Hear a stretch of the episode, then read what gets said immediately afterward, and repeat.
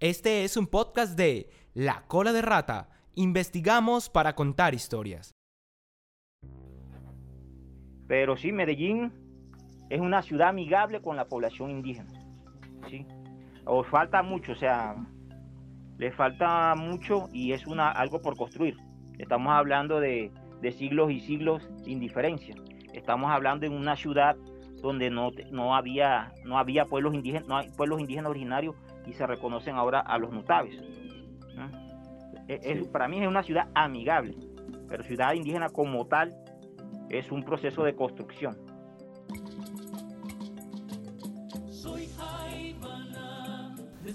Medellín, una ciudad amable con los pueblos indígenas. Así describe Adolfo Calderón, gobernador del cabildo Chipchacarihuac, la relación de Medellín con las comunidades indígenas. Una ciudad amistosa, pero aún en proceso de reconocer su identidad. En las calles de nuestra ciudad residen pueblos de gran diversidad multiétnica que luchan por mantener vivas sus costumbres, tradiciones y creencias dentro del territorio urbano. Antes de la constitución de 1991, los indígenas eran regidos por la Ley 89 de 1890, una ley que los trataba de salvajes y los subestimaba, incluso tratándolos mentalmente como si fueran menores de edad. Esta ley buscaba, cito, determinar la manera como deben ser gobernados los salvajes que vayan reduciéndose a la vida civilizada. Sin embargo, gracias a diferentes movimientos de resistencia, en donde se destacaron aquellos liderados por el caucano Manuel Quintín Lame o, posteriormente, inspirados en la guatemalteca Rigoberta Menchú, se lograron mayores garantías y protección a los derechos de las comunidades indígenas en la Constitución de 1991. Gracias a esto, los pueblos originarios han logrado luchar a nivel institucional. Por ejemplo, el artículo 7 en nuestra Carta Magna estipula que el Estado reconoce y protege la diversidad étnica y cultural de la nación colombiana. Mientras que el artículo 246 de la Constitución reconoce que las autoridades de los pueblos indígenas podrán ejercer funciones jurisdiccionales dentro de su ámbito territorial, de conformidad con sus propias normas y procedimientos, siempre que no sean contrarios a la Constitución y leyes de la República. Más adelante, en 2007, se votó y aprobó la primera Declaración de las Naciones Unidas sobre los Derechos de los Pueblos Indígenas. Aunque Colombia se abstuvo en dicha votación, en abril de 2009 el país decidió acogerse a la declaración.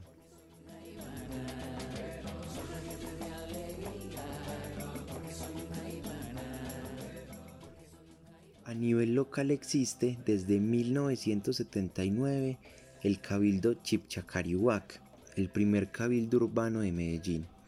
Este reúne indígenas que viven en el Valle de Aburrá y que hacen parte de más de 30 pueblos diferentes de todas las regiones del país.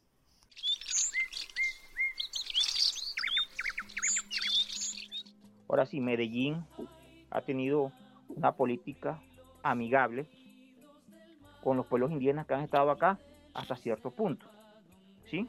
O sea, le ha dado ese, inclusive Medellín, hay que reconocerle que reconoció el primer cabildo urbano, que del cual yo soy gobernador actualmente, antes de la constitución del 91, eh, el 14 de abril de 1990, el cabildo indígena Chicarigua como un cabildo multiétnico, una garantía que no se había dado en el resto de las ciudades de Colombia. Medellín es una ciudad indígena diversa por ella han pasado múltiples comunidades nativas. En la actualidad, incluyendo el cabildo Chipchacarihuac, existen ocho cabildos urbanos. Eh, cabildo Chipchacarihuac como un referente, por eso se, como, se constituyeron varios pueblos indígenas, pero ninguno nativo de este territorio. Somos, éramos pueblos de los diferentes territorios de Colombia. Eh, los Kansas, los los Nasa, los Ingas, Quichuas del Ecuador, eh, Guayú, que también hubo por esa época, los Emberas de acá, de, toda, de todo este sector del país. Todo eso para llegar al punto de que en estos momentos existen ocho cabildos, incluido Chicarigua, que son el cabildo Inga, cabildo Quillacinga Pasto, el cabildo Guayú, el cabildo Nutabe, el Embera y el, el Zenú.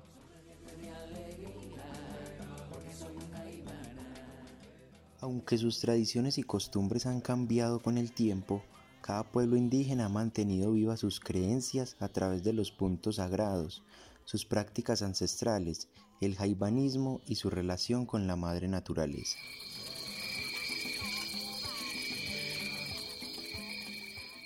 A través de los puntos sagrados que, todavía permanecen en la ciudad, por ejemplo, como el Cerro del Sol. de esa manera se mantiene ese lazo. También en, a través de los médicos tradicionales, eh, en los sueños, por ejemplo, en las plantas medicinales, todo lo que signifique nuestra, la cultura de cada pueblo que permanezca acá en la ciudad.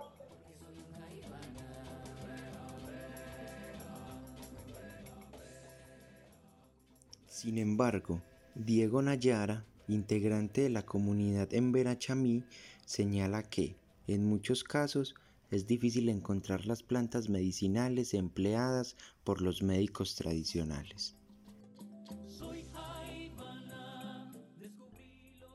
Y es un tema también algo difícil acá porque cuando, por ejemplo, un jaibana llega y quiere como hacer una curación acá en el contexto de ciudad, lo primero que ellos dicen, ah, pero acá, yo, bueno, yo voy a intentar hacer una curación, pero acá me es difícil conseguir las plantas, que son eh, súper importantes para nosotros todavía pervive en el imaginario de nuestra cultura, el respeto hacia ese conocimiento ancestral y de lo que nos dicta nuestras conciencias, el que nos dicta nuestro ser, porque eso va en cada ser indígena, el respeto por los ancestros.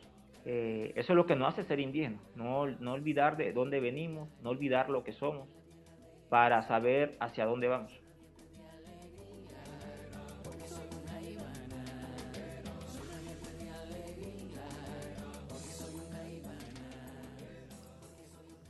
Cada pueblo indígena es un universo en sí mismo. El medio ambiente, como portador del conocimiento, es parte importante de las comunidades en su día a día. En áreas urbanas, como Medellín y su área metropolitana, los sitios naturales sagrados, como cerros y montañas, se encuentran a lo largo y ancho del territorio que, en el pasado, poblaron los aburraes, los pueblos originarios del valle.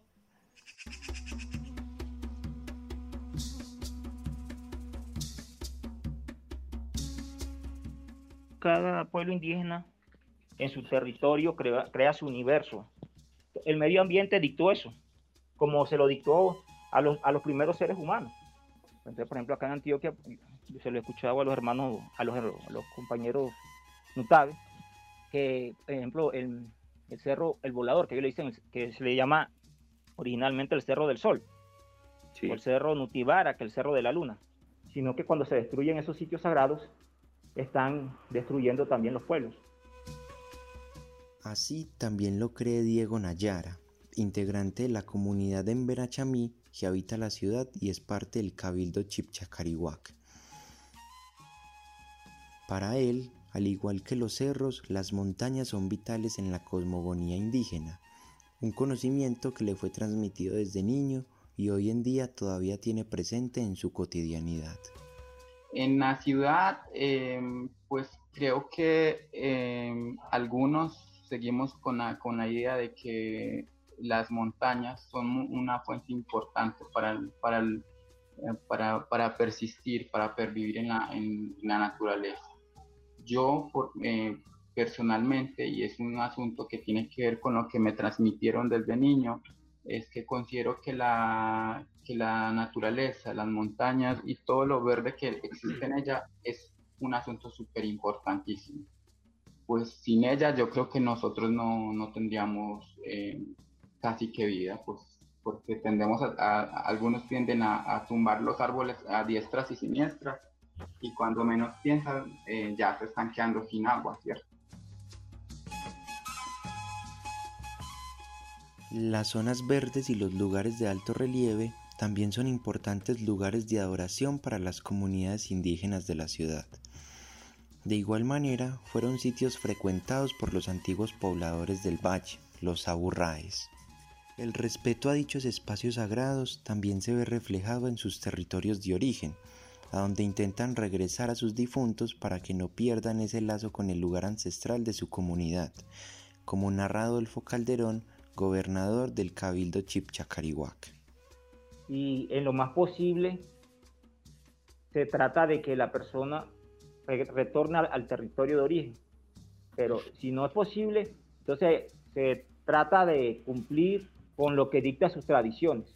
Pero el ideal del, del indígena es, no, es nunca romper ese lazo con el territorio.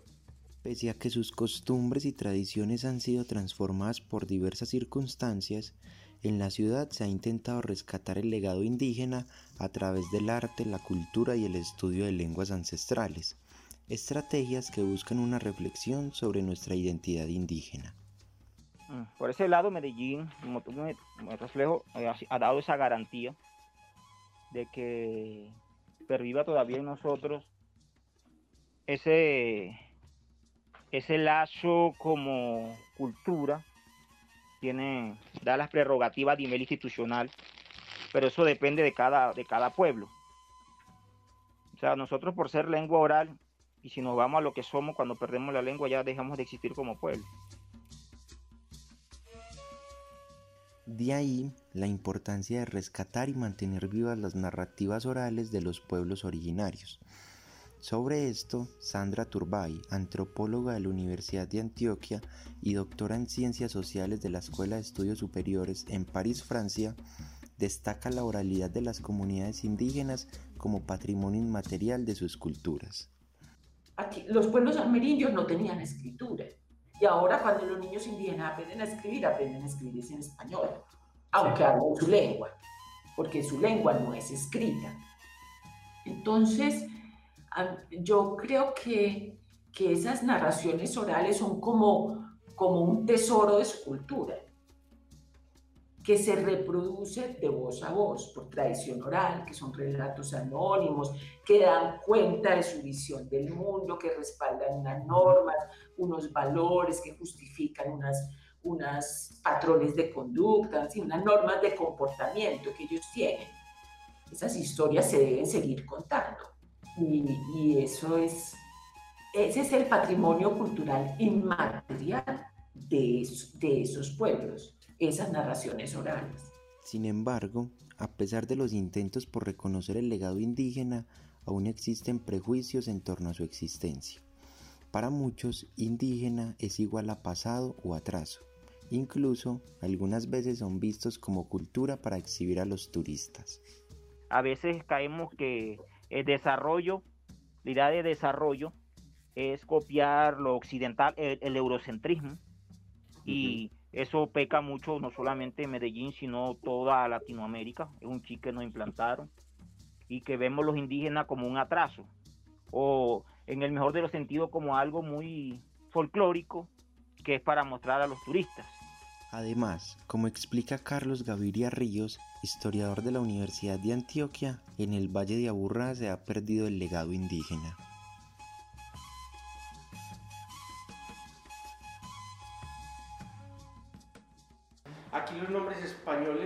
Barrieron con toda la memoria del terreno, toda la memoria geopolítica del terreno.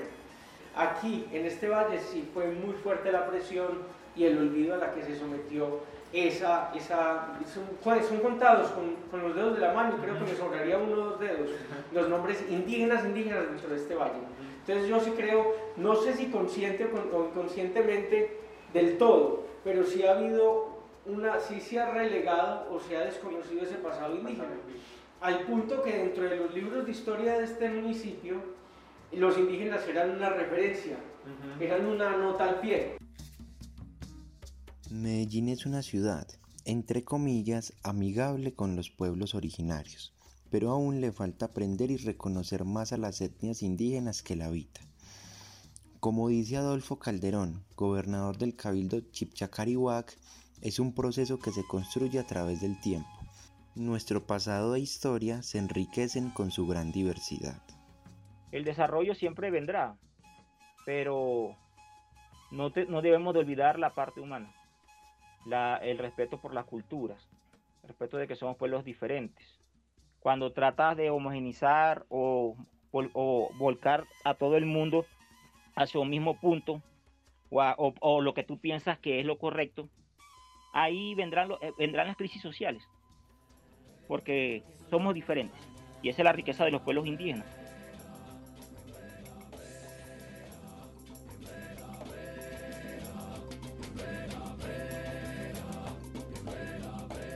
Con las voces de Manuel Zapata Bedoya y Felipe Osorio Vergara. Música del Colegio Gimnasio Jaibaná.